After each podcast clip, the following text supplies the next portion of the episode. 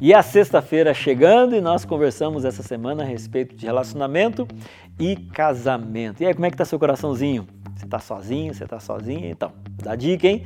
Começa a olhar aí seu Facebook, seu Instagram, quem é que tem curtindo ultimamente. Toda foto que você coloca, dá dois segundos, pá, vai lá e curte. Coloca outra, pá, vai lá e curte. Pois bem, fique esperto. E de repente você fala assim: não, pastor, esse é aquele meu amigo que a gente se conhece desde o hall do berço na igreja, a gente é como irmão.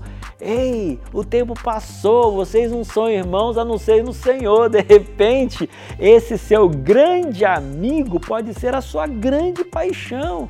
Se permita a ter essas grandes paixões vindas de grandes amizades. Você já se conhece. Às vezes as pessoas elas ficam esperando um romance de Hollywood, um príncipe encantado que vem em cima de um cavalo branco. E o povo nem usa mais cavalo, sai dessa realidade, entendeu? De repente a pessoa que te ama está aí olhando para você, sabendo quem é você, próximo de você e você não dá a menor bola para essa pessoa.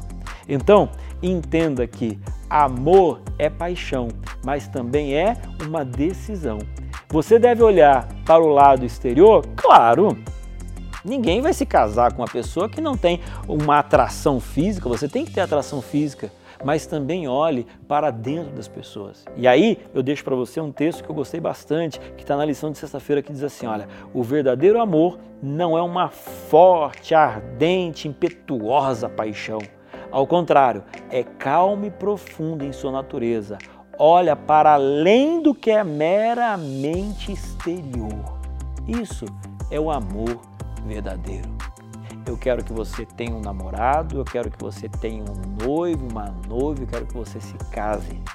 Mas mais do que se sentir pressionado para se casar, é ter a certeza de que a pessoa a qual você está se relacionando é alguém enviada e abençoada por Deus. Deus abençoe você e a sua vida emocional.